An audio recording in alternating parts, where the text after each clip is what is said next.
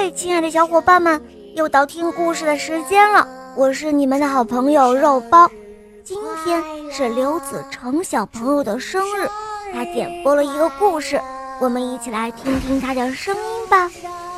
大家好，我叫刘子成，今年六岁了，我来自武汉，我喜欢小肉包童话。《萌猫森林记》，还有《恶魔岛狮王复仇记》。六月二十四号是我的生日，我想点播一个故事，名字叫《猫小帅和鼠小坏》。我想请肉包姐姐参加我的生日派对。谢谢小宝贝，我也很想参加你的生日派对哦。在这里，我要祝你生日快乐，天天开心幸福。下面，我们就一起来收听你点播的故事吧。下面请收听《猫小帅和鼠小坏》演播。肉包来了。猫小帅为什么会和鼠小坏做朋友呢？最后他们还是好朋友吗？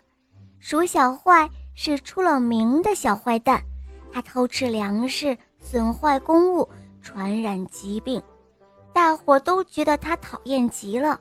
然而猫小帅却在一个月前和他成为了好朋友。还形影不离，猫妈妈为此整日里唉声叹气，就连猫小帅曾经的玩伴小狸，还有小兔、小斑马，也都渐渐疏远他了。唉，朋友们都疏远我了，这是为什么呢？猫小帅想不通。我虽然和鼠小坏走得很近，但是我并没有。变得像他那样的坏呀！哦，小帅啊，如果你变得像他那么坏，那就糟了。猫小帅的姑姑迎面走了过来，对他说道：“他的姑姑是猫王国里最年长的女巫，她长着胡萝卜一般长长的鼻子，以及大小不一却很招风的两只耳朵。”全身上下的毛黑到发亮，猫小帅一直都非常的害怕它，更别提此时猫姑姑的眼中满满的怒意了。猫姑姑那瘦到皮包骨的爪子紧紧地扣住了猫小帅的胳膊。哦，我我不知道。猫小帅缩着脑袋，一瞧见猫姑姑微微失神。便挣脱开他的手，撒腿就开溜。哦，你这个坏小孩！猫姑姑尖叫一声，随后便念起了咒语。只听“变”一出口，猫小帅就变成了一只泥巴做成的玩偶猫咪，再也动弹不得了。告诉你，小帅，你要再和鼠小坏混下去。你就会变成一个坏小孩的，懂吗？猫姑姑非常生气地走到猫小帅身边，拽起他的尾巴，将他扔到了垃圾桶的旁边。猫小帅吓坏了，但此时的他既不能动弹，也不能够说话，甚至连眼泪都掉不下来。哼，你就在这里待着吧。等我一会儿回来再收拾你。猫姑姑说完，便骑上了他那会飞的扫帚，消失了，留下猫小帅可怜巴巴的等待着。待在垃圾桶旁边的感觉可真不好受。猿猴大叔来倒垃圾的时候，一不小心竟然将一只香蕉皮丢在了猫小帅的身上。河马小姐来丢垃圾的时候。则是将污水溅了他一身，小鹿娜娜更讨厌，她来去匆匆，直接把垃圾倒在了猫小帅的身上。告诉我，鼠小坏住在哪里？正当猫小帅在心底咒骂猫姑姑的时候，猫姑姑突然出现了，她手一挥，又将猫小帅变回了原来的模样。哼，偏不说，出卖朋友的事情我才不会做呢。猫小帅低着头想着，他不回答。猫小帅，你不说是不是？猫姑姑又怒了。她一跺脚，又将猫小帅变成了泥巴做成的玩偶猫，不过这一次是将它丢进了玫瑰花丛中。你就待在这里吧。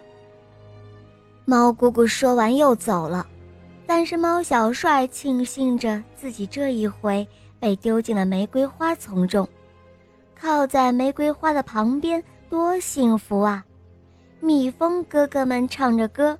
蝴蝶妹妹们伴舞，还有蜗牛讲故事，而最重要的是，猫小帅觉得自己全身上下都沾满了玫瑰花的芬芳，他也不再觉得时间难熬了。待在垃圾桶旁边的感觉好，还是待在玫瑰花丛的感觉好啊？到了黄昏时分，猫姑姑才再一次出现，但是。她却问了这样一个奇怪的问题：“哦，当然是待在玫瑰花丛的感觉好了。”猫小帅虽然觉得摸不着头脑，但他还是乖乖地回答了。他可不敢再惹恼猫姑姑了。哦，小帅，你知道吗？待在垃圾桶的旁边，就总会有垃圾泼到你的身上，而鼠小坏就是一个垃圾桶。你在他的身边，自然也会碰上垃圾。你为什么不离开他呢？只见猫老师从猫姑姑的身后走了出来，语重心长地摸了摸猫小帅的脑袋，说道：“鼠小坏由于盗窃，已经被森林警察抓起来了。你以后还要与他交往吗？”这时候，猫妈妈也站了出来，满眼期待的。望着猫小帅，原来是这样，猫小帅感动的都快流泪了。哦，妈妈，对不起，我不会再和坏朋友交往了，我也不会再让您担心了。猫小帅说着，扑进了猫妈妈的怀里。好了，亲爱的小伙伴们，今天的故事肉包就讲到这儿了。刘子成小朋友点播的故事好听吗？嗯，你也可以找肉包来点播故事哟。小伙伴们，赶快打开公众号，搜索“肉包来了”，加入我们，在那儿可以给肉包留言哦。也可以通过百度或者喜马拉雅搜索“小肉包童话”，就可以看到肉包更多好听的故事和专辑啦。好了，刘子成小宝贝，我们一起跟小朋友们说再见吧，好吗？小朋友们晚安，肉包姐姐么么哒，么么哒，我的小宝贝，祝你生日快乐哦！好啦，我们明天再见吧，么么哒。